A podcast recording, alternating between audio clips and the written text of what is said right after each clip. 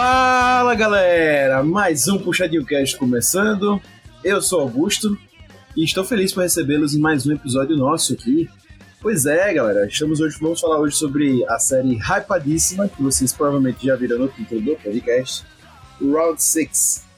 Mas antes de entrar no podcast, falar do episódio e apresentar todo mundo aqui, tenho que lembrar vocês, claro, sempre, para quem já é de casa, acho que não preciso mais lembrar, mas para quem está chegando hoje, saiba que o Puxadinho Cast nada mais é do que um podcast do site Puxadinho Geek e que a gente é uma extensão vocal, oral, de muito conteúdo que sai lá em forma de texto, né? Que você pode estar tá acessando e vendo muitas opiniões sinceras sobre dramas, filmes, séries, música. Cara, tem opinião sincera sobre muita coisa. E aí, se você já assistiu o conteúdo e quiser debater com o autor, vai lá ler o texto, comenta o texto, sempre gera algum debate. E se você está procurando alguma coisa para ver, você pode procurar opiniões sinceras ou procurar listas. Tem listas no site também. Você pode procurar listinhas lá, então a gente indica filmes de comédia romântica, tem filmes para quer começar no mundo do drama. Então, só você procurar lá. E claro, tem outros podcasts também, tem o Puxando da Estante, tem o PG Quarter e um mundo de infinidades lá no, no Puxadinho. Então, assim, recomendo você entrar, acessar após aqui ouvir o nosso episódio, até agora mesmo, após o episódio, vai lá ouvir, e você acessa o www.puxadinhogeek.com.br. Beleza? Você vai adorar, pode confiar na mim. E também queria pedir a você para ir nas mídias sociais, seguir o Puxadinho Geek. Lá sempre tem o post do podcast, aí você pode comentar fazer seus comentários sobre o episódio, né? Hoje sobre o Round 6, mas também, se você ouvir os podcasts, só comentar nos posts mais antigos, que a gente fala sobre muito assunto. Se você rolar o feed aí que você vai ver. E a gente vai ficar feliz em responder você. Então, só deixar o comentário lá e falar com a gente. Mas, se você quiser mandar um e-mail também, sinta-se à vontade. Você manda e-mail pelo contato arroba puxadinhogeek.com e, cara, a gente vai adorar estar te respondendo. Pode ter certeza disso. Fechou? No seu player de podcast, se puder, avalie o Puxadinho Cast. Aí, se for dar notinha, da notinha, se for dar estrelinha, da estrelinha, se puder fazer comentário, faça comentário. A gente gosta muito e pode ter certeza que se a gente tiver como passar um feedback, se você deixou algum comentário e tal, a gente vai estar entrando em contato. Beleza? É sempre um prazer recebê-los aqui e, mais ainda, ouvir a opinião de vocês que nos ouvem. Beleza? E aí, gente, quero até fazer um convite para você que ouve a gente assiduamente, ou tá chegando hoje quer ficar por aqui, né? Para caso queira algum episódio específico de podcast, manda e-mail aí pra gente, que a gente tá sempre também ouvindo. Round 6 é uma coisa que é, tá muito hypada e a gente sentiu necessidade de falar, mas a gente também fala de coisas que não são tão hypadas e fica à vontade para falar e pedir. Fechou? Vamos apresentar os nossos convidados de hoje, vamos apresentar nossa querida mesa de hoje. E para começar, né, temos ele, o hater mais hater do Brasil, ele que é o hater mais hater do Brasil, Lucas Hater, seja bem-vindo. Mais uma vez, a galera emocionada no hype. Temos ela também, faltando hoje, fazendo as vezes de hobby, né? Ela que adora polêmica, a dona polêmica do puxadinho, a nossa querida Gilbert, seja bem-vinda. Boa noite. Acho que você é exagerado com a questão da polêmica. Emocionou aí. Eu não sou tão polêmica assim. Então, né? Já é uma polêmica aí. E claro, todo podcast que se preze tem o seu PH Santos. E o nosso está presente aqui hoje. Seja bem-vindo, PH. Round 6 é a prova de que dinheiro pode até comprar sua liberdade financeira, mas não sua liberdade de consciência. Pois é, galera. A Coreia do Sul não para após pegar o Oscar de melhor filme em 2019 com Parasita e de ganhar a melhor atriz coadjuvante por Minari, o maior fenômeno de seriado da Netflix vem do, vem do país com Round 6. A série confirma, mais uma vez, o fenômeno que as produções coreanas têm conseguido de sucesso no mundo, seja nos games, dramas, filmes ou até mesmo no cenário musical. A série mais assistida em estreia da Netflix traz uma forma de death game, com críticas sociais e cenas sangrentas que virou assim um fenômeno. E certamente teremos novas temporadas. Round 6 é tão impactante assim, gente? É algo original ou apenas um acumulado de referências? O hype fez sentido ou é como o Lucas Reiter acha que não, é, não fez tanto sentido? A regra do jogo é seguir ouvindo esse podcast. Um, dois, três ou você será eliminada.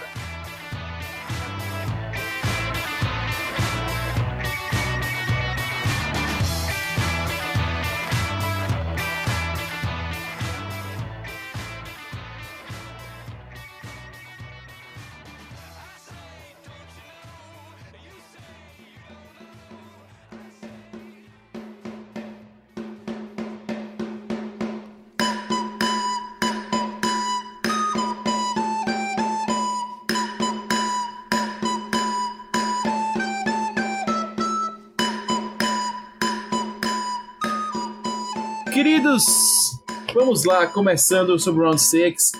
Para quem tá bem por fora, né, é, a gente já falou aqui sobre o, o, o sucesso que tem sido, né, Round 6. Tá sendo estouro. Hoje, quando a gente grava esse podcast, para você tanto faz a data, mas hoje a gente recebeu uma notícia até catando por aí, foi até o Rob Teles que passou, que ela é a série mais assistida da história da Netflix no seu 28º dia de exibição, certo? Ela bateu 111 milhões de usuários que assistiram. Foi isso, Reitor? Tô certo? Isso, certíssimo.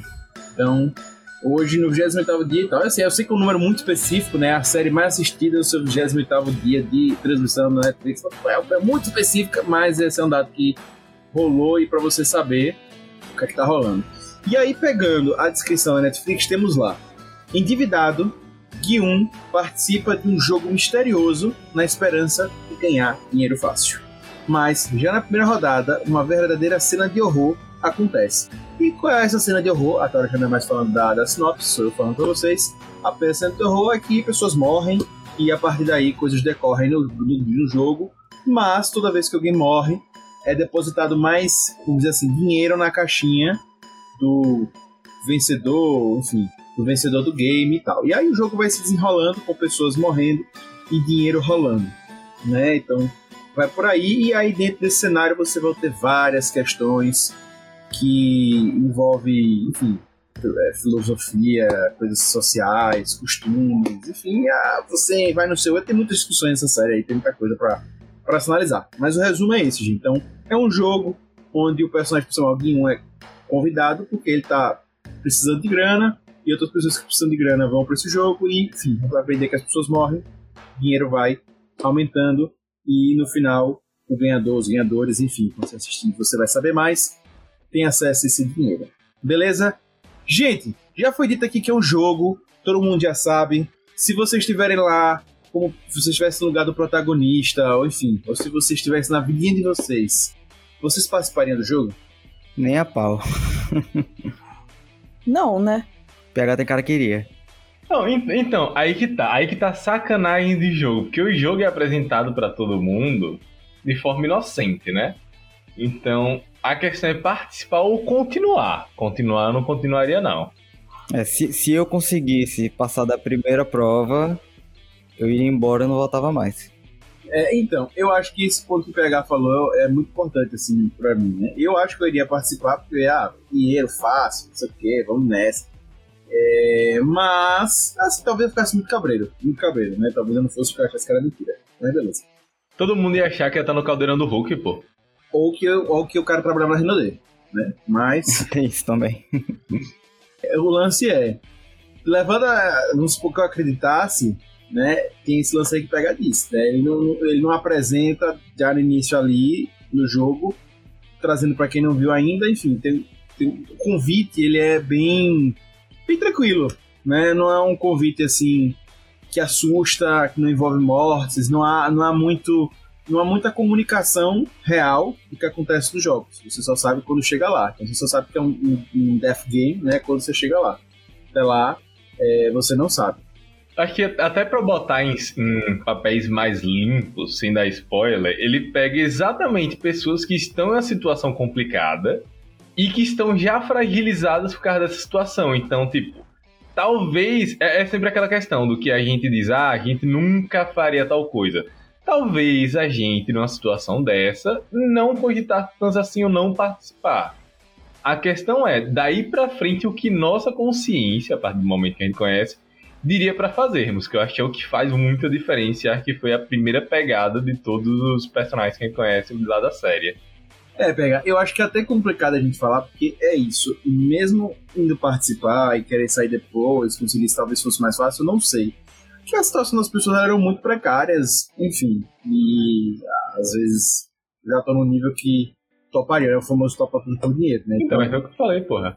Não, mas isso eu tô dizendo, de, tipo, você falar ah, de chegar lá e depois sair, entendeu? Ah, não, sim, sim. Eu não sei se necessariamente a pessoa sairia, porque eu acho difícil, né? Porque às vezes a pessoa já tá ali no nível e talvez ficasse. Então, eu não toparia, falando hoje da minha visão, mas talvez, sei lá, há 10 anos eu lascado, não sei. sei, a situação ali do Kim era complicada. Tem um agravante já no primeiro episódio, né, da família dele, então é bem complicado. Gente, vamos falar agora do. Já começa a falar dos, da, dos aspectos da série mesmo, já sabendo que vocês já participariam do jogo. Quais as semelhanças com outras séries, filmes, livros que vocês já consumiram de alguma forma aí, que tratam essa, esse death game, né, esses jogos de morte, esses jogos que envolvem é, jogos pela, por dinheiro barra vida. O que vocês acharam que tem semelhança entre Round 6 e essas produções que vocês já consumiram? Bora lá. É como se fosse um subgênero, né? O Death Game. Ele é o Luciano Huck valendo sua vida. É isso aí. É exatamente isso. E, portanto, acho que ele tem as semelhanças de gênero, sabe? Tem. Você encontra uma, uma premissa parecida com o The Hunger Games, por exemplo, que a princípio uma pessoa sobrevive no final e ganha uma bolada, mas a que custo, né? Você perde a sua saúde física, mental e você é quebrado de várias formas para o entretenimento de uma elite sádica. É meio que essa semelhança, tipo, o Death Game em si. É, eu não tenho muita experiência com Death Games, mas o que me. Sim, que eu achei parecido muito foi o próprio Hunger Games, como Jéssica falou, e Jogos Mortais. É, além disso, eu acho que dá para adicionar também, não tendo esse mesmo sentido de no final valer uma bolada de dinheiro, mas também tem os super famosos Jogos Mortais, né? Que, apesar de não levar em consideração, ah, alguém fica vivo no final e ganha o dinheiro, coloca também em exposição muito dessas questões das decisões das pessoas, em cima do convívio com outras e etc. Só que no Jogos Mortais você não escolhe, né? Você tá lá, é obrigatório, né? É, mas aí é, é, é uma coisa parecida, assim, varia. Variam os tons de críticas sociais que ele faz, varia o gênero da obra, algumas são terror, algumas são drama, algumas são mais jovens, outras não. Varia variam esse tipo, essas coisas e se encaixam no formato de Death Game, fazendo as mudanças que forem necessárias, né, dando o tom necessário. É, cada uma é original do seu próprio jeito, mas existe esse formatinho de Death Game. Então, sei lá, outras referências, por exemplo, Battle Royale, que muita gente, inclusive, comparou com The Hunger Games na época, e só que são duas obras completamente diferentes, que ainda fazem parte desse mesmo nicho. Tem uma, uma série japonesa que Ana Pá fez um texto bem legal, chama Alice in Borderland, também tem na Netflix, também é uma vibe nesse estilo. Então, podem ser referências naturais, assim. Esses dias eu vi um, o título de um vídeo, eu nem quis clicar porque o nome já era muito absurdo. Era tipo assim: conheça Battle Royale, o livro em que Squid Game foi baseado, em que Round 6 foi baseado, que se inspirou. E eu fiquei, oh meu Deus, uma pessoa não sabe nada de nada. Pois é, já, já eu também acho parecido com algumas coisas que eu já vi também, dos termos que vocês já falaram, mas eu acho que tem motivo para esse hype, enfim, mesmo tendo outros gêneros no, no, mercado, que inclusive já fizeram sucesso, como vocês falaram, Hunger Games, né, que estourou né, antes e tal. Mas eu acho que tem vários motivos, a gente vai deixar mais aqui no podcast. Então, para você que tá ouvindo e pensa assim, ah, velho, os caras já estão dizendo aí que tem coisas semelhantes e tal. Tem. Para mim, o básico, assim, que eu acho é, é o formato eu acho diferente, a seriedade, enfim, vou falar mais pra frente, mas só para vocês terem noção. E para você que está ouvindo o podcast, já quer parar aqui e ver a série, já saiba que, pelo menos a minha visão, mas acho que os meninos também, na, na forma geral, tem, tem suas semelhanças, mas ele é muito único também. Tem coisas que vale a pena você parar para assistir. Gente, muitos desses exemplos que, a gente, que vocês citaram aqui, nós temos sociedades distópicas, né, ou enfim, coisas diferentes daquilo que a gente vive agora. Mas o rank, o, o Round 6 ele é na nossa sociedade atual. É, ele chega a citar o ano, né? É porque o, a nossa sociedade atual já é uma distopia. Próxima. Não, continue. Então, né? E ele, ele tá na nossa sociedade. Né? Então, enfim, é, ele chega a citar o ano, ele mostra mesmo que a intenção da, da produção é mostrar como se fosse algo que está acontecendo na esquina aqui de casa, ou enfim, está acontecendo isso no mundo, em algum lugar, coisas que a gente não vê. Que isso de alguma forma para vocês impacta mais o, em relação a essas outras obras, isso já é uma das particularidades do Six, ou vocês acham que foi indiferente? Acho que impacta mais porque traz mais para nossa, de certa forma, realidade, apesar de que muita gente ainda assim vai achar aquilo tipo, ah, não ocorre não, não sei o que, etc. E tal, sendo que, tipo, é muito mais próximo do que se fosse simplesmente uma distopia que faz ser muito mais é, crédulo, de, com grandes aspas, daquilo ocorrer em outros tempos. Ah, para mim, impactou muito. Inclusive, quando eu tava assistindo os primeiros episódios, eu falei pros meninos que tava difícil. Que eu achei um cenário desolador demais, muito pessimista, sem esperança nenhuma. Mas nos outros episódios já é melhorada. Aí deu pra levar. É, não, eu preferia ter visto em doses homeopáticas de sofrência. Também dei uma corrida por causa do, do podcast, mas assim, eu preferia que tivesse sido lançado por semana, dois por semana, como é tradicionalmente lançado na Coreia. Mas tem muito essa coisa de gente se perder em aposta, gente se perder devendo dinheiro, pessoas que não têm o que comer, especialmente depois de todos os passos para trás que, que a sociedade deu durante a pandemia, por exemplo, e durante outras coisas. Então, assim, estar naquela posição. Você vê o personagem do Ali, por exemplo, ele é um imigrante ilegal que não tem esperança nenhuma de conseguir uma condição melhor para a família dele. Aquilo acontece direto com incontáveis pessoas. E se a gente acha que é irreal, nossa, eu vi muitas críticas dizendo que era irreal é, gente devendo agiota, era irreal tanta gente desesperada por dinheiro a ponto de ir para esse jogo. Eu falei, gente, vocês vivem em que mundo? Não é a minha realidade, mas é a realidade logo ali do lado. Não, isso é, que o falou é, é, como ela disse, também não é a minha realidade, mas isso é super comum, muito comum, principalmente na minha cidade.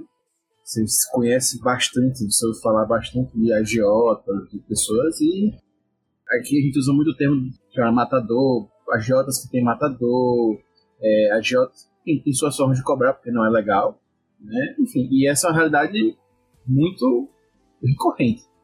É, eu fico pergun me perguntando até, né? Vocês comentam mais sobre isso pra, pra não sentir que eu estou sendo chata com todas as pessoas que consomem todas as coisas. Mas é meio. me incomoda. A pessoa tá assistindo a série, um, um drama, no caso, que se passa em uma cultura totalmente distante da dela, por exemplo, e sobre um país do qual ela não sabe nada. E ali, no, no trono de privilégio dela, do outro lado do mundo, a pessoa diz: Isso é irreal. E não o que leva as pessoas a estarem tão desesperadas a ponto de aceitar participar de um negócio desse. Ou o que leva alguém a criar algo assim. Sabe? É tipo, torturar e matar pessoas pro próprio entretenimento de um bando de rico entediado. Gente, o que leva alguém a montar um negócio assim, sabe? Se você quer dar dinheiro para quem tá precisando, vá, sei lá, pagar seus impostos que você está sonegando. Vá fazer uma doação para uma instituição. Quem cria isso é uma pessoa sádica. E isso é levado ao extremo, sabe? Mas existem vários exemplos em que as pessoas não morrem, mas semanalmente se humilham em troca de dinheiro. Tipo, sei lá, o tapa que a que o protagonista leva do Kong Yu na, na estação de trem, ou o programa do Luciano Huck. É, eu acho que isso tá bem presente, né? lógico, pra quem tá ouvindo ficar dizendo, ah, vocês estão dizendo que o Luciano Huck é que nem matar pessoas. Não, obviamente que não. É, as proporções são bem diferentes, mas a gente tem, não só o Luciano Huck, tem alguns programas, tem, tem alguns mais leves, deixa de tortar na cara a vários outros de pessoas que vão fazer provas, passar por situações e que às vezes não sai nem com o real, né? Estão precisando. E esse é um ponto até linkando com outra coisa que você falou, Gubs, que é importante, né? Ah, eu não conheço pessoas que estão vendo a Giota, não conheço pessoas que devem desse jeito, eu não conheço pessoas que fariam. Tá aí a prova. Se você olhar um programa desse, tem pessoas lá que realmente vão em situações assim muito precárias, é, super desassistidas e cinco minutos na TV você vai, vai entender bem que o Round Six trabalha com pessoas bem reais, né? Facilmente poderiam, talvez não ser o nosso vizinho, mas você rodar um pouquinho sua cidade você vai encontrar. E Gubs já citou também alguns personagens aí. O Ali, o Guinum, enfim, alguns. E a gente tem uma gama de, de personagens ali iniciais. Para quem vai assistir, vai, vai conhecê-los logo. Mas eu já queria passar essa introdução geral. Sem a gente entrar muito para não cair em spoiler, mas eu queria saber de vocês o que, é que vocês acharam desses personagens. Certo? O que, é que vocês veem deles? Você acha que deu para dar uma aprofundada boa? Não deu? O que vocês acharam dos personagens de uma forma geral? Porque, afinal de contas, a série se baseia muito neles. Né? É, é isso que dá o toque na série. Né? Esses personagens, assim, com suas realidades bem distintas. É, assim, eu acho, tipo, isso me surpreendeu, isso realmente me surpreendeu, foi a parte dos personagens. Porque cada personagem tem seu jeito próprio, e isso eu achei muito foda da série. Literalmente meio que expressando um pouco de cada tipo de pessoa. Tipo, a pessoa inocente, a pessoa literalmente faria tudo por dinheiro, a pessoa que tá ali, mas já é mau caráter, por assim dizer, por natureza, a pessoa que já é louca. E literalmente, tipo, os, os personagens carregam. Que você se apega a algum tipo de personagem e desapega de outro. E meio que vai entendendo a, o motivo de cada um por causa da sua história. Cara, eu achei os arquétipos bem tradicionais, assim. Você já, já sabe quem, quem é o vilão, quem é o mocinho. Já sabe quem é que vai morrer, quem é que vai ficar vivo. Eu achei assim. Rapaz, então você é muito inteligente, viu? porque para mim, eu, eu fiquei em dúvida, e vou deixar a dúvida aí para quem for assistir, e se ia ter um vencedor só, ou dois, ou três, ou quatro.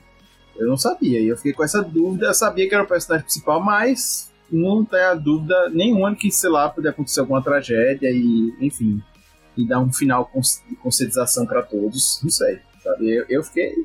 Eu não tinha essa ideia, não, assim, sabe? Inclusive, que eu não imaginei que fosse tornar ruim, se tornou, quem imaginei que ia se tornar bom, né, se não virou, e quem eu imaginei que poderia se tornar ruim, enfim, é isso aí.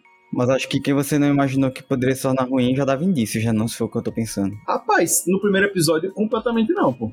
Justamente foi diferente. Existem algumas viradas, né? Mas é assim, gente. Gente desesperada, a gente não, não sabe até onde pode ir, sabe? Exatamente o que o PH falou.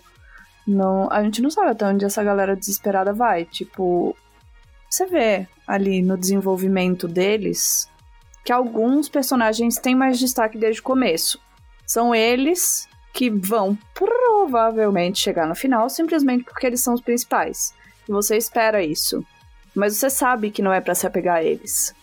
E você não sabe de que forma o desenvolvimento deles vai surpreender. Porque, não sei, se eu tivesse no lugar deles em alguns momentos, eu, eu ia ter que escolher entre morrer ou ocasionar a morte de alguém. E todo mundo tá, sei lá, passível de trair alguém, de morrer a qualquer momento. É um negócio que deve ser completamente insano. Assim, já era ruim só de assistir, você fica com um incômodo o tempo inteiro. Tem outra coisa também, que tipo, exceto. Mas eu entendi o que o Lucas falou, mas exceto ali uns dois ou três arquétipos ali. O, o cara que vocês estavam falando, principalmente Augusto e Lucas, que é quem vai se desenvolvendo como vilão, no decorrer da série como vilão, abre aspas, a gente também dá para se perguntar até que ponto realmente ele é um vilão ou até que ponto ele é assim uma pessoa não não não dizendo que os atos dele se justificam, mas uma pessoa realista. Que vamos lá, o cara tá ali, tipo, o cara tá ali, já tá ali, não tem para onde ir.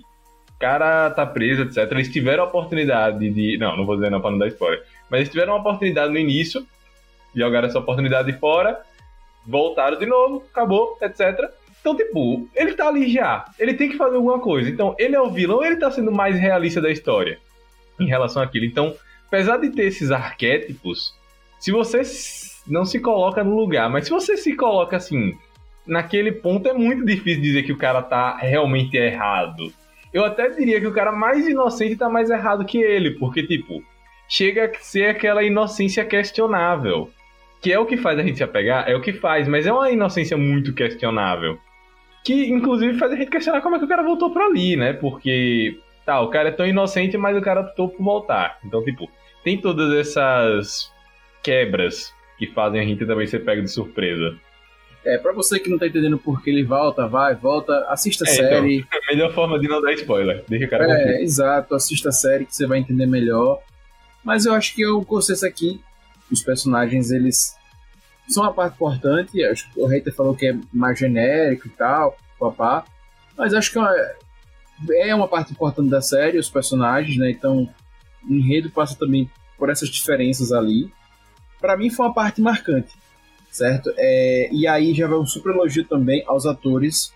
Se tem uma coisa que eu elogiei desde o início no On é a produção. E quando eu digo produção, é produção totalmente.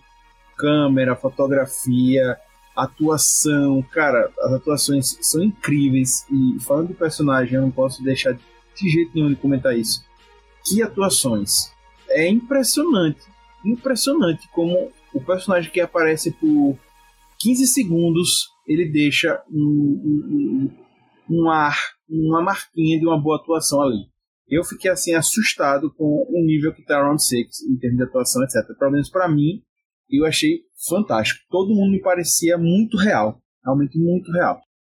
E também em relação à produção, eu tava vendo que tudo que a gente vê na série, aqueles cenários, foram todos construídos naquela proporção ali, não foi aumentado em CGI. Não, tem realmente 456 pessoas ali, aquele cenário gigantesco, tudo real. E acho que não só eu, né? Se você entrar no Instagram hoje para ver o que tá rolando, né, de, de, de objetos, de roupa, de arte, de tanta coisa baseada na série, é, não deixa mentir, né? E a gente tem, gente, ao longo dos nove episódios, são nove episódios, né, gente? Tô... Sim. Nove episódios. A gente tem alguns arcos. Como é que vocês veem esses arcos? Foi bem trabalhado? Foi legal? Não foi legal? Cara, ironicamente, quando você era o mais avançado da, das séries, e aí você me deu spoiler de alguns arcos, mas tipo, todo mundo conhece, porque eu não sou problemático com spoiler. E eu esperava o desenvolvimento de alguns deles um pouco mais, pela forma que você tava falando. Sei lá, eu acho que o arco principal é muito bem desenvolvido e a forma como ele traz certas coisas são desenvolvidas, só que poderiam ter sido mais e um pouquinho mais. É, os, os que têm um arco mais um arco mais desenvolvido são os principais, né? Os outros a gente vê bem raso, assim, a motivação deles por estarem ali, etc. É mais ou menos aquilo que a gente tinha dito, né? Você começa sabendo mais do Gi-hun, que é o pior pai do mundo, viciado em jogo, apanha do Kong Yu na, na estação de trem, e depois vai lá para os Jogos Mortais. E você se apega a ele, mesmo sabendo que ele é um péssimo pai, perde todo o dinheiro dele em aposta em jogo. E, e depois, por que, que a gente se apega a ele? Porque tá o tempo todo mostrando que ele tá tentando fazer o que ele sente que é certo e errando o tempo inteiro. Então, nesse sentido, ele é o primeiro é, digamos, cujo arco a gente se, com cujo arco a gente, a gente se identifica. Mas aí depois tem alguns personagens mais, entre os principais também, da fugitiva, por exemplo, ou dos amigos de infância. Toda essa questão, eu acho que essa questão dos amigos de infância foi o arco que mais me surpreendeu em desenvolvimento. A gente pode falar mais sobre isso depois. Mas do Gihun com o Sangbo por exemplo. Essa dinâmica dos dois, eu acho que é um, um dos pilares da série, assim. É, eu, eu, eu acho que os arcos, apesar de não ter se aprofundado na história dos personagens, eu acho que o arco é construído porque, querendo ou não, tava rolando muita coisa, né? Isso é um fato. Né? O tempo todo ali, você, tá, você se depara com algo novo. Luiz até falou de plot twists, a série pra mim teve muitos plot twists. Né? O tempo todo, poxa, poxa, tá, deve aconteciam coisas por mais que você esperasse algo do final, mas os, os micro momentos, né, as partes lendárias ali da série vão, vão surpreendendo. E eu acho que dentro dessa maneira de coisas, eles conseguiram entregar estava ali. Então, para mim, eu acho que ficou bem trabalhado os arcos para se chegar no ponto final, que era o final do jogo e tal, enfim. E, gente, tem muitas lições e muitos debates ao, ao longo da série. Queria saber o que, é que vocês conseguiram tirar da série para a vida de vocês, o que vocês conseguiram tirar em relação ao nosso mundo. Assim, gente, temos que tomar os meios de produção. É isso. Gente rica é escrota e gente em situação de vulnerabilidade às vezes vai fazer o que for preciso. Então, assim, a lição é precisamos tomar os meios de produção. É, além disso, vamos lá, é porque a série traz muita coisa, e como eu disse no início, é difícil pegar e dizer ah, tal coisa errada, tal coisa certa. É certo acontecimento geral, daí dá pra dizer que isso daí é errado. Mas, inclusive em relação a mundo, etc., eu não diria nem que eu duvidaria se isso ocorresse realmente, e vamos ser sinceros, provavelmente ocorre. Mas em relação ao geral, acho que a principal lição que fica assim, pelo menos básica, é que não dá para você também simplesmente sacrificar tudo pelo dinheiro. Acho que quando você diz que está disposto a fazer isso, às vezes você realmente está disposto a certas coisas que. Que podem te quebrar. É, não, não só quebrar, mas quebrar como pessoa, que é a partir daquele limiar em que você começa a colocar o que realmente você é, é aquilo que eu falei da consciência, o que realmente te colocava na margem entre ter consciência e deixar de ter. E o que você faria simplesmente para cada vez ter mais e mais. Eu acho que, que a gente tem como maior exemplo o próprio Sang-Ho, né? Mas, tipo, que é, é, esse é o maior exemplo que fica. E não sei, sei nem como explicar, porque é tão bizarro de falar. Mas deu pra entender, deu pra entender. E é, é exatamente isso. Quando eu falei quebrar, não é nem quebrar de putz, estou quebrado, não tenho um real. Não, é quebrar algo dentro de você. Tipo, tanto na forma com que você se relaciona com as outras pessoas, como nas cicatrizes que isso deixa pra sua vida mesmo. Porque eu lembro, inclusive, de uma frase do próprio Jogos Vorazes. É que eu não li em português, mas eu vou fazer uma, uma tradução meio de cabeça agora, que é Ninguém nunca vence os jogos, mas algumas pessoas sobrevivem a eles. Então é aquela coisa assim: você sobrevive, mas você, quando era um adolescente, foi tacado na arena com outros 11 adolescentes e foi o último que saiu vivo e teve que fazer coisas impensáveis e viver coisas impensáveis. E acham que dinheiro é um prêmio de consolação. Dinheiro é o mínimo que as pessoas têm que te dar depois de fazer você passar por isso. É, acordar com pesadelos, não ter ninguém em quem confiar, não ter. e ser obrigado a reviver aquilo todos os anos subsequentes como um mentor é, é inimaginável. o tipo de cicatriz que isso causa na pessoa. Eu acho que no caso do Round 6 é a mesma coisa. É, aquilo afeta as pessoas de um jeito muito profundo. Então a pessoa tem que estar disposta a qualquer coisa.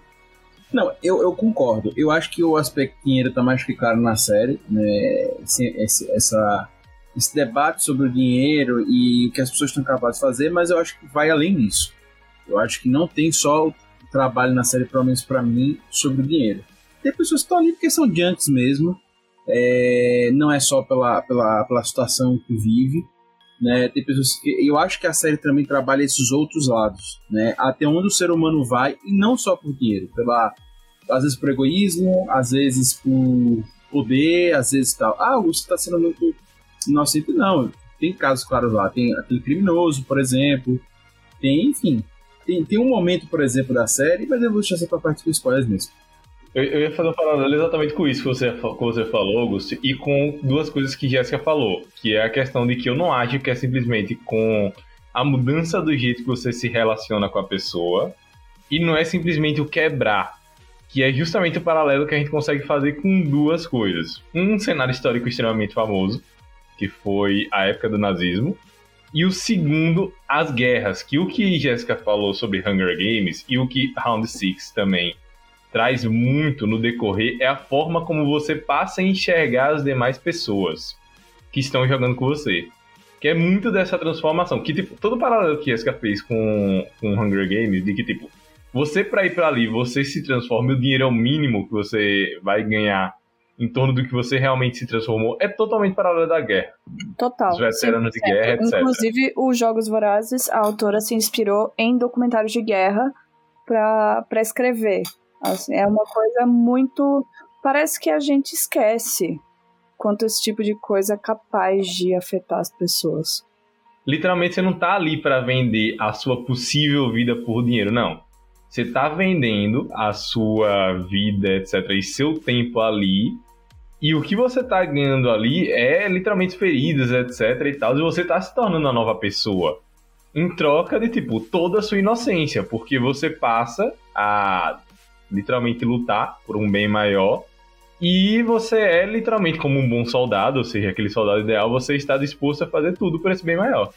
É, só que tem uma diferença, tem uma diferença do, do pós-guerra também que eu acho, pegar, porque a guerra é uma coisa que você tava, como disse, você precisa ir, você tem que representar, opa, tem, tem várias outras questões. Ali, como disse, tem pessoas que estavam ali, que estavam ali. Então, às vezes também, eu vi alguns casos ali, e a maioria, na verdade, até quem tava ali por dinheiro. A série para mim também fala sobre esperança. Né, a esperança que o dinheiro pode trazer, mas não só do dinheiro. Tem pessoas que estavam ali porque não tinha mais pra. Velho, sabe? Eu não mais correr. Não, mas não, não, é porque às vezes é tipo, a minha vida tá vazia, não é, não é nem por dinheiro, né? Não é nem eu tô aqui porque eu não tinha mais para onde estar. Tem, tem um caso muito específico lá que a, a, a pessoa deixa isso claro, velho. Sabe, nem, nem sei o que, nem pensei em sair daqui, porque sinceramente eu nem tenho o que fazer lá fora. Eu, eu gostei me... do que o PH falou da, da inocência. Vamos trazer isso pra série, porque eu acho que isso é muito importante. A própria questão de você desvirtuar jogos, brincadeiras de infância. Vocês estão, vocês estão ligados? Que merda que deve ser aquela amarelinha do capeta? Não só isso, a própria, o próprio cabo de guerra, que tipo, literalmente você... você... Exatamente. Mas é isso, mas para mim o jogo fala muito sobre esperança. Tem a parte do dinheiro, óbvio, mas nem todo mundo tá ali por dinheiro tem gente que quer sentido de vida, viu talvez naquela. naquele. Diz assim. Como é que eu posso falar? Naquela linha tênue entre morrer e viver. Algo para mexer com si, certo? Então, tem esses casos. Então, ali mostra para mim também o lado junk do ser humano. Que não tem a ver só com dinheiro, tem a ver com dinheiro também. Mas não só com dinheiro. Tem gente que é junk, tem gente que tem um lado tem mal das pessoas, é até onde a gente vai. Exato, tem, tem gente que tá ali que gosta, tem gente que quer, quer viver. As pessoas às vezes têm isso, de entrar em coisas e competições loucas, sei lá, uma roleta russa, sabe? Ah, vamos fazer uma roleta russa, sabe? E vamos viver. E, e... às vezes as pessoas procuram esperanças nessas coisas loucas, sabe? Então eu sei que tem aspecto dinheiro, mas também tem esse outro lado. Só que eu acho que isso daí só reforça ainda mais o paralelo com a guerra, porque vai ter gente que vai estar tá lá porque gosta. A diferença é que essas pessoas não estão vendendo a inocência, porque elas já não têm mais. A única diferença é literalmente o papel de troca. Que é tipo o real, o que eu acho que realmente era um real vilão ali na série, que era o cara que era insuportável e fazia as coisas por favor dele. Ele simplesmente ali ele já não tinha inocência, ele já estava disposto ali a sacrificar o que fosse. Então que isso só reforça o paralelo ainda mais. E diferente do, do Round 6, é, você volta da guerra sem compensação nenhuma, né? Só com os traumas e o, o trauma pós-guerra e nada mais além disso. Então, abre aspas, você volta com a guerra com a compensação a algumas pessoas de que você foi herói da pátria. Abre aspas muito grandes. Muito grande, mas ainda é gente rica me mexendo pauzinho pra gente pobre se sacrificar em nome dele, né? É, já dizia Mike Shinoda, quando o rico aposta na guerra, o pobre é quem morre. Mike Shinoda nunca errou na vida. Diga. Bem, já falamos um bocado de coisa sobre isso e, enfim, sobre cenários, etc. E barará. Vamos já caminhar aqui, tentar caminhar aqui para o final desse primeiro bloco para a gente conseguir ir para o próximo bloco ainda. É... Vou tentar resumir aqui para a galera que ainda vai assistir. A produção, eu já disse que é muito boa, etc. Para vocês, vocês concordam comigo? Todo mundo ok? O Lucas já deu uma, pitadinha lá. Todo mundo ok? Para quem vai assistir, quem ainda não viu nessa parte sem spoilers, que já viu tudo bem, mas quem não viu, vale a pena ver pela produção. E aí? A produção é brilhante, a atuação é incrível, os cenários são maravilhosos. E tem, existe muito um jogo de contraste entre o visual, a trilha sonora, a brutalidade, a inocência, a sobrevivência. Existe muito esse jogo de contraste. É muito bem feito mesmo. É, eu acho que não tenho o que falar de produção. E além disso, tudo que Jéssica falou, ainda a colocação do, dos próprios funcionários da ilha. Que, tipo, toda forma de hierarquia, etc., é muito foda quando você vai entendendo mais a fundo como é que tá funcionando. Ele, ele já vai apresentando e você já vai meio que pegando no ar, ah, tal coisa funciona assim, tô entendendo, etc.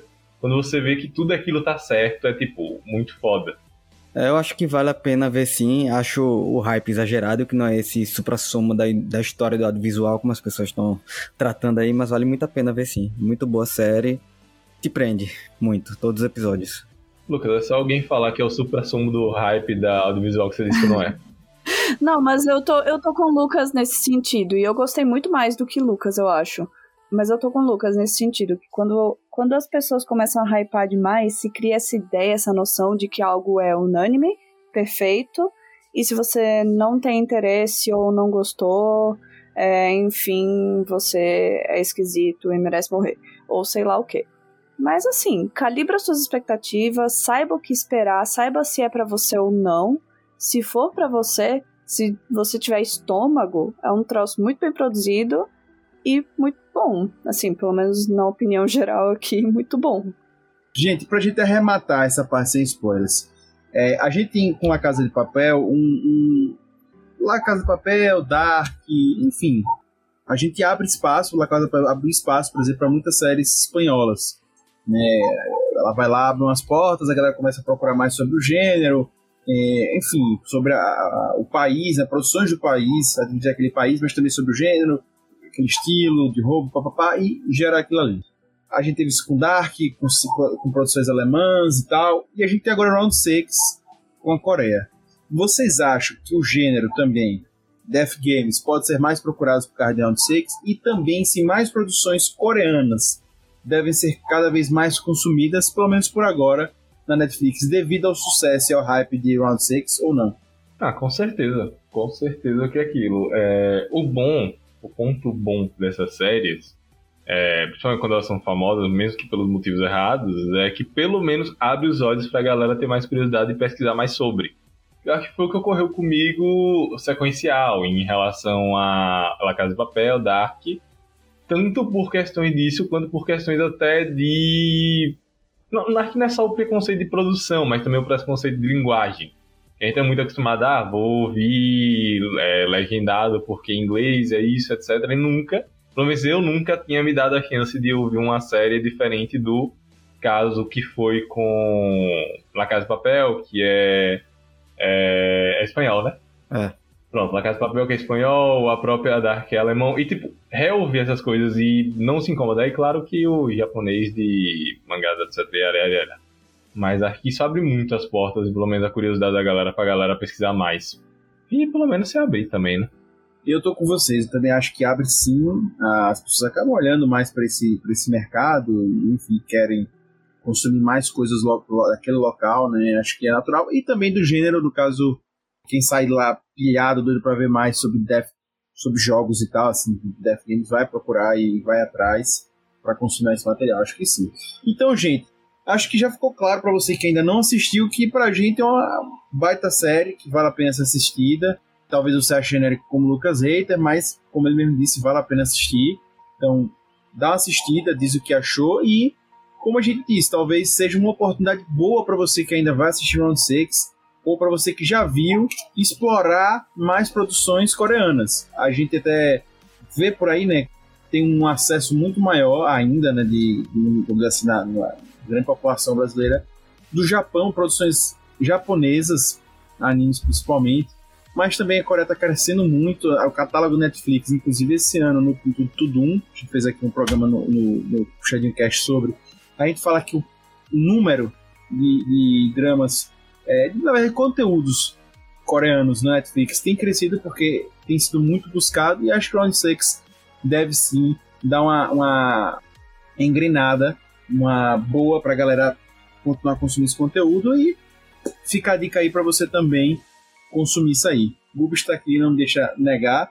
Tem muita coisa boa vindo da Coreia. É isso. Sobre dramas e Netflix, a minha única crítica é que a Netflix só faz estragá-los. Mas ainda tem umas coisas de qualidade de antes dela estragar. E tem outras coisas novas legais saindo, como o próprio Round 6, DP e Hometown Cha Cha Cha. Estão saindo agora nesse ano. O nome é Hometown Cha Cha Cha mesmo? É, Hometown Cha Cha Cha. Hometown Cha Cha Cha, isso. Maravilhoso, inclusive, uma comédia é, para fãs de Heart of Dixie. E se você tiver mais curiosidade, entre no site Puxadinha, procura nas listas lá, tem listas de grupos falando sobre produções coreanas e tal, dramas, etc. É muito interessante. E futuramente esperamos trazer mais conteúdos desse aqui no Puxadinho Cast, também fique ligado aqui. Para você que não viu a série, pausa aqui agora, vai ver a série depois volta, porque quem viu a série vai continuar com a gente logo após a, a, a vinheta que a gente vai falar agora com spoilers para vocês.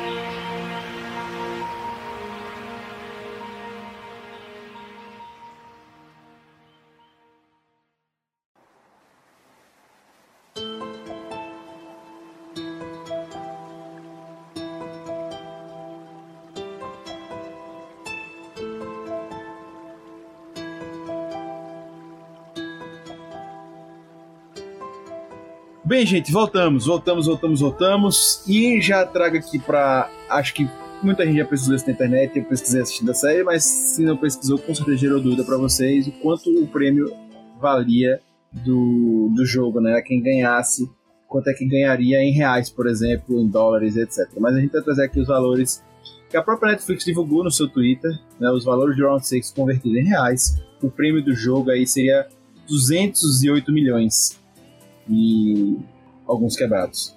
Quase 209. É um dinheirinho que dá para você gastar bem. Gente, qual para vocês foi o jogo mais difícil dali? Obviamente nem todos os jogos são comuns a gente, né? Cabo de Guerra é, acho que todo mundo conhece, enfim, já ouviu falar pelo menos. Amarelinha também, etc. Mas eu nunca tinha jogado Amarelinha daquele jeito, também Amarelinha é diferente e assim vai. Que amarelinha do capeta. A amarelinha do capeta. Nunca tinha visto aquele jogo do. É, nem lembro mais o nome de, daquele que, o Guion faz antes de entrar no jogo, né? Que ele fica jogando papel ali. Eu nunca vi que ele tomar tapa ah, na cara. sim, sim. É, é tipo o Tazo que a gente brincava é tipo aqui. Tazo, né? eu lembrei Tazo, né? Nunca tinha visto. Mas pra vocês, qual foi o jogo mais difícil, galera? O último, né?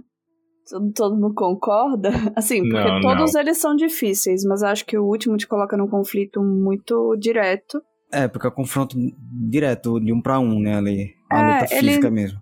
Exatamente. E especialmente com o que eu tinha falado antes da bagagem do Gyun com o Sambu, que eles são, entre aspas, assim, amigos de infância, e ao longo de todo o drama vai, vai construindo uma tensão entre os dois pela forma que os dois encaram o jogo. Então chega nesse final, é assim, é realmente o embate final. Eles estão carregando a bagagem da- do jogo inteiro ali né? No caso deles dois é especificamente pesado. Mas eu acho que ali, por ser um confronto direto, seria o mais difícil. Pra mim, para mim, com certeza, o, o, o mais difícil seria o dos vidros. Porque é desesperador, muito desesperador. O combate você ainda tem esperança de vencer o combate. O do Eu não vidro, tenho. Então, Gubis, mas olha, eu, eu, eu tive uma discussão dessa com meu irmão. Meu irmão falou: Ah, se o cara soubesse a arte marcial, não sei o que. Eu, eu falei, velho, chega num nível ali que, pra mim, o jogo é tão bem trabalhado nesse ponto. A série fez questão de passar isso pra mim.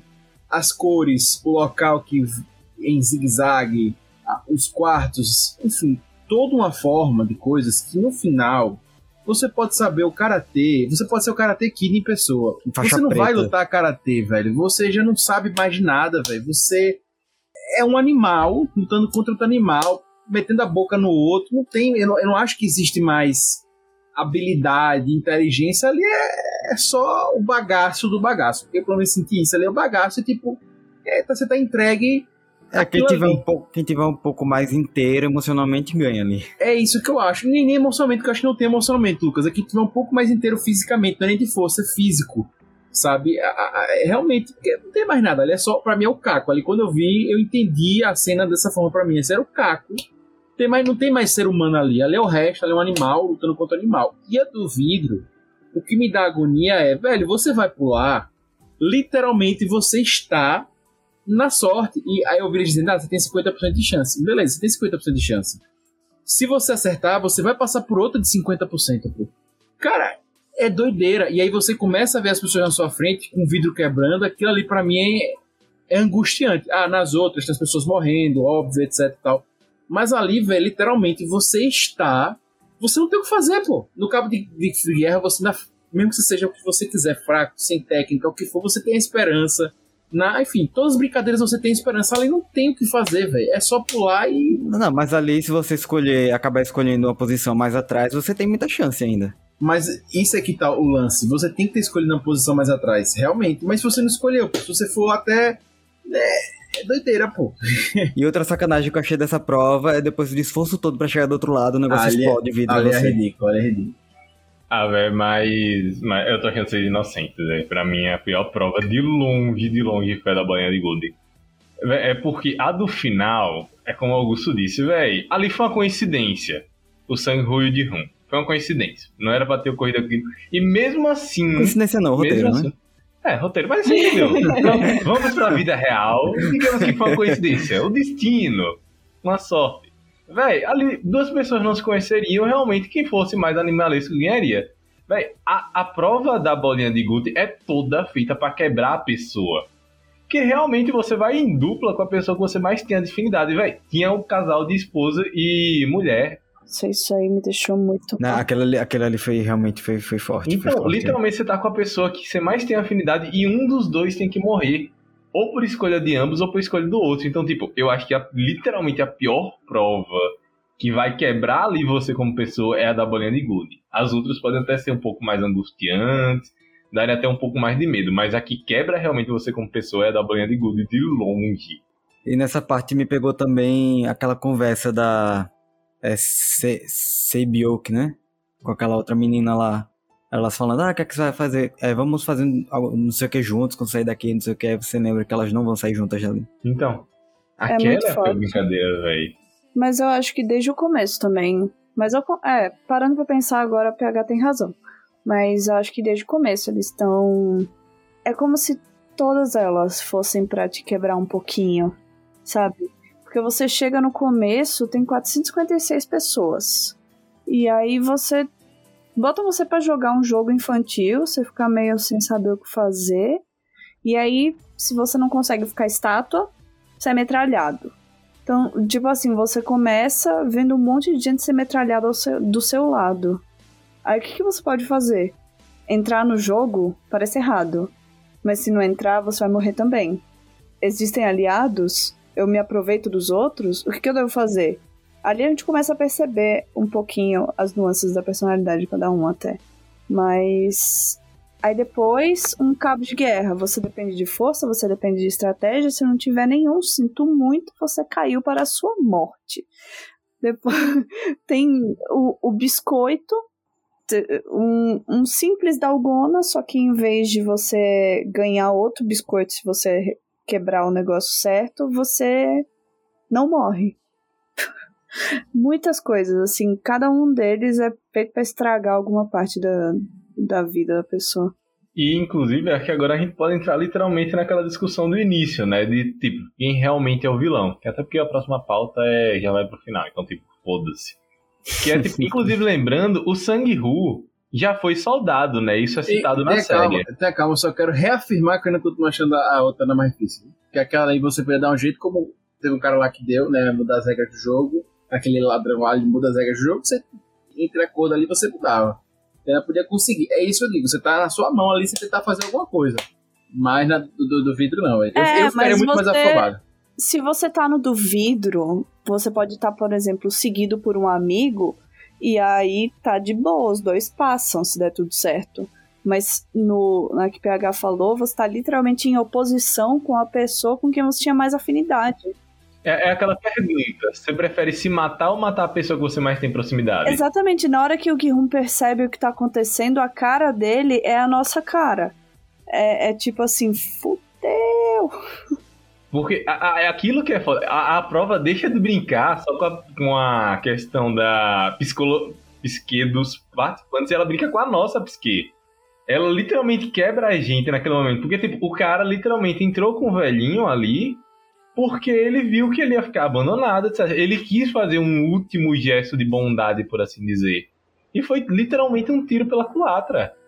Então, tipo, mesmo que ele tentou trapacear e tal pra sair vivo, só que a gente entra muito na discussão também do Sangue Rude, que é, será que ele era realmente o vilão ou será que era só um soldado entendendo realmente a realidade do que estava acontecendo? Porque, tipo, não, não dá meio que a, a justificativa pra gente julgar. Que realmente o cara tava ali querendo sobreviver. Da forma certa? Talvez não. Mas o cara tava querendo sobreviver sobrevivência é o instinto, literalmente o primeiro instinto do cérebro reptiliano do ser humano é a sobrevivência, desde a época de que nos conhecemos por gente. Então, tipo, não importa se você é bom, ruim, etc. Seu instinto sempre vai ser sobreviva. O que eu falei a Lucas foi. Eu não lembro exatamente as palavras que eu usei, mas é, por exemplo, naquela Naquela prova, naquela brincadeira das duplas, dos amigos, eles até usam a, a, a palavra gambon, né? Enfim, o, o que eu senti, o que eu me senti atacada, traída, incomodada, que todo mundo provavelmente foi a mesma coisa. Não foi o Sangu ter ganhado. Não foi o Sangu fazer o melhor dele para ganhar. Ele fazer o melhor dele para ganhar é literalmente a obrigação dele num jogo que é para ganhar. Um jogo individual. Ou ele mata, ou ele, tipo, causa a morte de alguém, ou ele morre. Ele tá certíssimo, ele tá jogando, ele tá fazendo o que ele tem que fazer. Só que, a, a, quando ele escolhe uma pessoa próxima como aliado e engana, isso causa uma sensação muito ruim, porque ele poderia ter ganhado, só ganhado. Ele era capaz. Mas não, ele preferiu, tipo, dar mil voltas e acabar com, com a própria sensação de amizade do cara. Tipo, o Ali deve ter se sentido horrível. Horrível. E o Ali foi o que eu mais me afeiçoei, assim, deles. Por quê? Porque a gente é apresentado a ele salvando o cara protagonista. Ah, agora, agora eu não posso negar. Eu, nessa prova, eu, eu percebi o que ia acontecer. No, do meio pra frente, eu percebi o que ia acontecer. Eu percebi que o Ali ajudar ele. Só que ainda assim, ao mesmo tempo que eu me senti traído quando ele começou a sacanear, ao mesmo tempo eu sempre apertava, porra. Mas assim, vemos como não é uma traição. Mas ao mesmo tempo é, que tipo, era pra ir pela sorte, mas ao mesmo tempo teve a sacanagem, então Cara, não tem como você se questionar e dizer em plena consciência que, ah, tal pessoa tava certa ou tal pessoa tava errada, é, Não, não tem, mas você, tipo, não é meio. Porra, cara, você podia ter ganhado isso só ganhando. Pra quê, sabe? Isso é um pouquinho demais. Mas no contexto dele foi o que ele precisava fazer, né? E eu acho que, tipo, ficou assim. É porque é foda, velho. Literalmente, essa, essa, essa, essa brincadeira foi pra quebrar um. É, então. Gente, vamos falar sobre os plot twists. Queria saber para vocês se o final para vocês surpreendeu. Queria saber também o que, que surpreendeu vocês, né? Tem os plot twists e tal, mas talvez para vocês não tenha sido surpreendente. Ah, o final plot twist previsível e tal, mas o que, que surpreendeu para vocês? O que, que pra vocês fizeram valer a pena a série e tal? Assim, nada me surpreendeu porque eu não esperava nada. Então, tudo ali me pegou muito de surpresa, porque quando, quando parecia que uma coisa ia piorar, piorava mais ainda. Mas, sei lá, velho. Pra mim foi ladeira abaixo, literalmente ladeira abaixo. De ruim ou de bom? Tipo, de ruim da série, de produção e tal, ou de bom de. Não, de bizarro, de bizarro mesmo. Tipo, acho que a série conseguiu pelo menos fechar o objetivo dela. E isso é bom, isso é muito bom mas de bizarro, porque é, é, só ladeira abaixo. Nesse ponto eu concordo com o Lucas, que realmente não tem. E eu acho que esse era o objetivo, não era ter esperança, não era dizer, não é literalmente um conto de fadas onde tudo vai dar certo no final, não. É, um, é uma realidade, e é assim, e vai ser assim, e quando você achar que as coisas vão começar a dar certo, foda-se, porque não vai dar. Novamente, nós somos o rum. Ele ganha o jogo, mas é um sentimento amargo. Ele não tem ele, ele não tem nem esperança nem vontade de usufruir daquele dinheiro, parece errado. É me, acho que é meio a mesma coisa com a gente, né? A gente passa esse tempo todo meio investido na série, meio enojado, meio torcendo pro jogo acabar e todo mundo viver. E aí, quando termina e o protagonista que, que era que a gente tava meio que torcendo ganha, parece errado. Não parece É, errado? porque tudo que ele teve de sacrificar, Sim. não só dentro do jogo, como fora, né? É bem essa sensação. É, e ele continua sendo um pai ruim, inclusive. parece amargo mesmo. Mas acho que era o objetivo. E assim, nada me surpreendeu muito. A parte que poderia me surpreender mais, eu acabei pegando spoiler. Que foi a grande mente por trás dos jogos. Eu acabei pegando spoiler disso aí.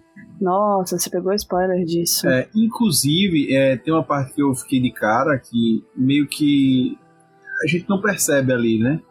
Que tem uma hora que o velhinho pede pra parar o jogo, né? Quando tá aquela. O povo se matando lá no escuro. E ele pede: pare, pare, pare, pare, pare. E eu acho que ele sentiu a merda acontecendo ali, né? Talvez se espirrar nele. É, porque ele poderia morrer ali. Exatamente. E aí. Acho que a galera viu. Ô, gente, mas e a questão de tráfico de órgãos e, e necrofilia? É, então, então, era isso que eu ia entrar, que eu acho que esse. Pronto, voltando para aquela parte de arcos, eu acho que esses arcos, que eu acho que poderiam ter dado expansão, porque quando o Augusto me falou, eu achei que ia ter uma abordagem maior. Apesar de que eu não acho que, tipo, não foi abordado, mas acho que poderia ter dado maior. Eu, acho Eu achei que bem não... raso essa parte. Então, eu achei bem raso. Porque foi tipo. Ah, é negócio acho que não tinha mais o que fazer ali. Porque hoje em dia existe um limiar muito grande das séries que passam do ponto e falam coisa demais e que não tem necessidade e a galera não gosta. E séries que falam muito pouco e tal. Eu acho que a série falou na medida, velho. Ela passou por isso. E eu acho que a partir de agora vai existir os termômetros, né? Eles vão avaliar o que a galera tá querendo saber mais do que não. E vão ver, velho. Ficou claro que, tipo, dentro do jogo, eles estavam. Os cabeças estavam nem aí.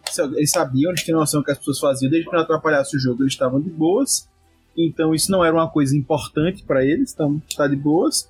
E pra série eu acho que mostrou que existem pessoas ali que estavam fazendo isso, existe um comércio legal e tal, mostrando mais coisas que acontecem do jogo, mas que não era algo pra ser falado agora, até porque não tinha essa relevância. Tipo, Não, assim, não é, é porque é aquele ponto do desumanizar mais ainda quem, quem já não estava sendo humanizado ali. Não, é porque, sei lá, eu não sei se foi porque eu já tava meio que anestesiado com o resto de tão bizarro e tipo, tá, eu esperava mais de algo que me chocasse mais, apesar de que era bizarro. Principalmente os relatos dos caras lá, de tipo, que foi o que me- meio que me pegou também dessa questão da hierarquia e ver como, tipo, os caras tava e pior, que o cara, o líder lá que se considerava justo, tava cagando pra isso.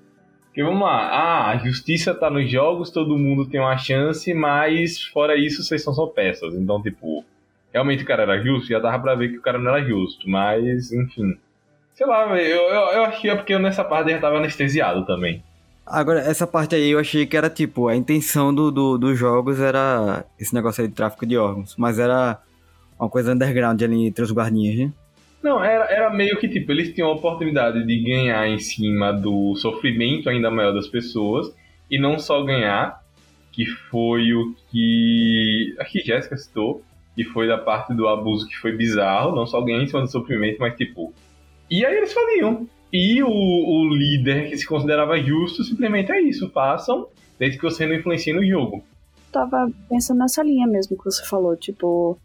É, é uma extrapolação da meritocracia, né? O meu jogo tem que ser justo a qualquer custo, mas fora do meu jogo eu não me importo se você vive, morre, se o seu cadáver é abusado por homens, se os seus órgãos são vendidos ilegalmente em troca de, de sei lá, uma grana preta pra quem já tá te matando. É, é completamente assim, tipo, e mulher não tem paz nem depois de morta, né? Vocês viram? É, porque inclusive ele tenta passar em todos os momentos em que ele é justo, de que tipo, ah, se vocês não jogarem até o final, todo o dinheiro vai pra família das vítimas que sofreram com isso, etc. Só que tipo, eu duvido muito que ia. Cara, talvez fosse. A gente nunca vai saber, porque a gente nunca vai saber, porque isso é justamente o objetivo, é mostrar como nada importa desde que o jogo se mantenha no ar e nas, nos termos dos organizadores íntegro para para aposta deles, para os ricos, enfim, para quem para quem está sendo agra agraciado pelo pelo pão e circo, continuar, né? Pois é, enfim, mas eu acho que na série eu acho que isso foi abordado necessário. Eu acho que não, não interrompe o tem que estar tá passando ali, ele mostra que existe, mostra mais coisas. É, como acho que o lance do policial também foi necessário, não precisava falar mais, acho que foi tranquilo. Tem o lance ali do irmão dele que aparece, que foi um ganhador, também para mim foi tranquilo. Vamos falar sobre ele, vamos falar sobre o Iha Jun e Jun-ho. Vamos, falem, ele é maravilhoso. Eu, eu adoro esse ator, de verdade. E esse personagem, sem esse personagem, a, o drama ficaria muito incompleto. Porque a gente tem uma chance de ver pelo menos um tiquinho do que tá acontecendo do outro lado. E é aí que a gente descobre toda a sujeira, né? Que tá, tá acontecendo ali. Já era sujo, a gente vê mais sujeira ainda. É, gente, após a, a morte do Ila, quem vocês acham, que agora já falando de futuro, de próximas temporadas, até, que vai tomar conta do jogo? Tem uma história na internet que acham que aquele, o irmão do policial vai ser o grande mentor disso aí. É isso que eu ia falar agora. Acho que vai ser o próprio irmão do policial que vai tomar conta. Eu, eu achei tão aleatório continuar a série, mas não tem muito pra onde correr. Ou é o irmão do policial, ou eles vão reviver o policial em algum momento. Não, o policial não morreu. É, teoricamente. Acho que não morreu. água, eu também acho que ele não morreu, não. Ou pelo menos vão reviver ele E foi um tiro no ombro, forma. né? Então. Então. E o de Se não mostrou o corpo, Então, tá válido. Fora que o, tipo, fora que pode ocorrer o próprio plot do próprio irmão cuidar do policial. Que o cara não errou aquele tiro a queima-roupa sem querer. Eu acho que o policial volta também. Acho que ali ficou. Acho que ele. Acho que o policial aparece de novo e ele deve se alinhar ao, se aliar ao Guion. Tem muitas teorias aí na internet, né? Até pra saber quem são os, os funcionários ali, se eles participam do jogo. Se eles também foram ganhadores, se eles não foram. Se eles, de alguma forma, passam também alguma necessidade, etc. Então aí não fazendo aquilo ali por dinheiro, pra ganhar alguma coisa. Enfim, se tem um subjogo entre eles, tem, tem muitas teorias na internet, muitas coisas. Tem muita teoria bizarra esse negócio. teoria meu medo bizarra. só é que virou uma casa de papel 2, velho. Que tipo, ah, pega e desenvolve agora a história do irmão. Depois desenvolve a história dos funcionários. E sempre um jogo. E aí o jogo deixa de ser o foco e toda a questão que envolve ele pra ser simplesmente ter um alimento narrativo. Esse é meu único medo. é o que vai acontecer. A Na- a Netflix é especialista em esvaziar séries de seu sentido em nome de temporadas pra satisfazer os, os Snorlax da maratona. É, ele falou recentemente, o, o, é o escritor da série, né, o, a- o Hwang Dong- Dong-hyuk, né, o diretor e produtor, na verdade, é, e roteirista. É, ele tava falando que, seguindo, né, ele recentemente, foi tem dois dias, acho, desse podcast, ele entrevista pro New York Times, que tanto pensar, já, já consegue ver a continuação, e falou o seguinte, se fizer a segunda temporada, seria em cima da tentativa do Gui-1 em achar pessoas que fazem parte do jogo, como o homem com quem ele jogou no metrô. Acho que ele tentaria encontrá-lo. Então ele não deve voltar pra ilha logo de cara, né? Seria isso. Já vi também pessoas teorizando que talvez ele entrasse como, como ele é rico agora, né? Entrasse como um patrocinador para tentar mexer de cima, Se etc. infiltrar lá né, no, nos Seria uma, uma outra uma outra vertente. Mas enfim, a gente tem muita pouca informação ainda nisso, né? E essas são, são teorias, né? Coisas que a gente vai para a próxima temporada. Mas para fechar aqui, antes de para as notas, queria saber segunda temporada vocês vão assistir se tiver ou não? Vou sim. Inclusive, assim que sair, eu já tô assistindo. Vai depender de como sair, porque se tiver na lista de coisas do jeito que eu tô hoje, e se não valer a pena, e se eu ver que tá fraco, eu vou acabar abandonando no meio. Se realmente, tipo, for só pra fazer. Não, mas se o criador da série continuar, eu acho que vai dar bom. Ô, filho, você assistiu uma série sobre como o dinheiro muda as pessoas, e se o cara continuar por dinheiro, vai dar ruim, porra. É, né? Pode ter certeza. Gubi, você vai assistir a segunda temporada? Não. Muito provavelmente não, a não ser que seja realmente confirmado que tá bom, vale a pena. Porque, de modo geral, gente, só o fato de ter segunda temporada já é uma exceção, uma raridade nos dramas, e era essa a beleza deles, entendeu? Então eu sou exatamente contra, tem que acabar aí. Acabou muito bem. Pois é, também achei que acabou muito bem. Gente, é, não está confirmada, como a gente já disse aqui, a próxima temporada, então são só suspeitas. Provavelmente Netflix deve conseguir isso, eles querem muito, é, tudo está se caminhando para isso, né? mas nada confirmado até agora. Então vamos esperar e com certeza a gente vai trazer notícias até quem sabe no, no, no Beyblade News para vocês, beleza? É isso. Vamos às notas. E aí, para você, Gubs, qual é a nota de 1 a 5 monstrinhos de Round 6? Acho que eu vou dar 5. Merece.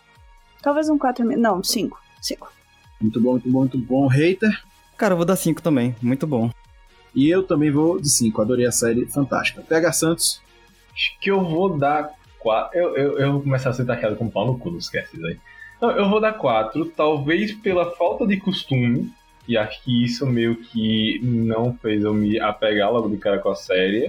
Você disse, inclusive, lá atrás, lá atrás no início da série, antes de terminar, que tava achando ela meio genérica, meio parecida com muita coisa. Não, então é justamente por causa disso. Tipo, eu já acompanhava vídeos e apesar de não assistir os filmes, para mim era um gênero que eu já tinha visto, assim.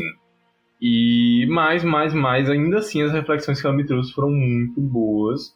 Eu só achei que ela podia ter. Não sei, acho que eu, acho que eu hoje tô indo muito com expectativa muito alta para as coisas. Tá sendo realmente um problema meu. Mas ainda assim, acho que ela cumpriu o objetivo dela. E daí, tipo, de forma incrível. Acho que é realmente só pela. Acho que nesse ponto a hype realmente me derrubou um pouquinho. Então eu ainda esperava algo um pouco mais psicológico, que pensar ainda mais é como, é, é como eu disse, eu tô na vibe meio Silent Hill, então, tipo, eu vi tanta coisa ruim no mundo que eu acho que eu tô esperando coisa pior agora pra me chocar. Mas quatro super merecidos. Muito boa. Ah, vou me chocar. Enfim, gente, foi isso que a gente tem pra falar sobre Round 6. Então, depois deixe sua opinião também sobre pra gente, né? Se você concorda com as coisas que a gente falou aqui, sobre as teorias e tudo. Com certeza você deve estar confabulando também muito sobre uma provável nova temporada. A gente quer saber mais sobre isso e você já sabe como entrar em contato com a gente. Beleza? Vamos às nossas indicações semanais.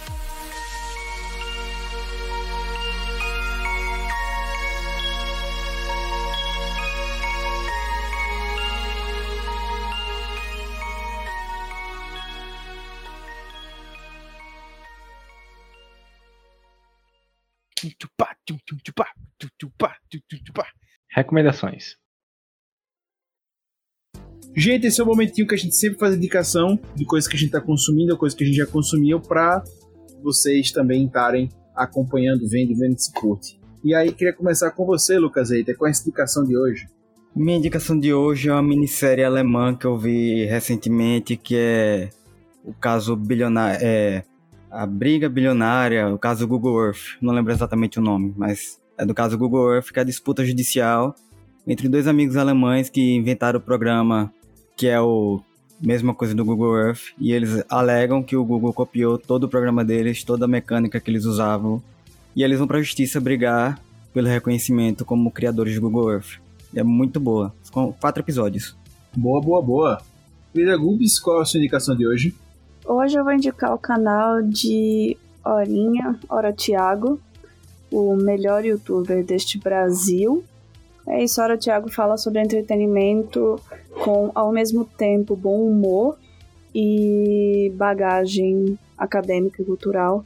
Então, para mim, era de longe o maior youtuber de entretenimento do Brasil. Boa! PH Santos. Tá, minha indicação não podia ser diferente, estava super esperando que isso daqui saísse na HBO, que é Batman contra o Capuz Vermelho, Batman Under the Head Hood que, cara, é uma das animações e uma das histórias mais incríveis já escritas pela DC, tanto pelo desenvolvimento dos personagens quanto pela forma em que é tratada. Então, tipo, se você nunca viu essa animação, então você não sabe o que tá perdendo. Acabou de chegar na HBO, tem dublado, apesar de não ser a melhor dublagem do mundo que eles lançaram, porque tem dubladores muito melhores mas tem legendado também, então, tipo, não perca tempo, assista e a história é foda bagarai. Boa, boa, boa. A minha recomendação é de um game que eu, PH e Lucas Reiter estamos jogando aos sábados na live do Puxadinho, que é Warhammer Vermintide 2. Cara, que jogo fantástico. A gente já tá jogando há um tempo, já poderia ter indicado ele outras vezes aqui. Mas ele é muito bom, gente. Muito bom mesmo. Eu sou fã da série Warhammer, pra caramba. E o Warhammer Vermintide traz tudo que tem mais de legal na, na franquia do Warhammer. Né? PH até resume ele de uma forma muito boa. Ele é um Left 4 Dead é, no universo do Warhammer, né? E realmente é isso. Ele um jogo assim de matança mesmo, mas muito interessante, muito legal, com gráficos lindos. E a gente tem feito live aos sábados na Twitch, do Puxadinho. Então, se você quiser acompanhar, vê lá. É um jogo muito bacana. Nos tem curtido também. Muito legal. Gente, queria agradecer a vocês que nos ouvem por estar presentes aqui hoje nesse podcast, tá ouvindo a gente. Aproveita e deixa os comentários das nossas mídias sociais também, obviamente. Se você puder avaliar o Puxadinho, a gente fica muito feliz. Convido você a acessar lá o site www.puxadinhogeek.com.br. A gente vai ficar muito feliz de ter você no site, e claro, comentando os textos lá, tem muito conteúdo para você. Como já disse, até de conteúdo coreano também. Fica à vontade para tá dando uma olhada. Beleza? Por aqui a gente vai ficando. Eu quero agradecer ao PH Santos, porque todo podcast que se preze tem o seu PH Santos. Quero agradecer também a nossa dona polêmica Kubert, também presente aqui hoje. Claro, também ao Lucas Reiter, o hater mais querido do Brasil, o hater mais hater do Brasil. E, óbvio, a você que nos ouve, que faz esse programa tão especial pra gente. Beleza? Puxa daqui, puxa de lá, puxadinho também é seu. Eu sou Augusto e versão é que vem. Valeu!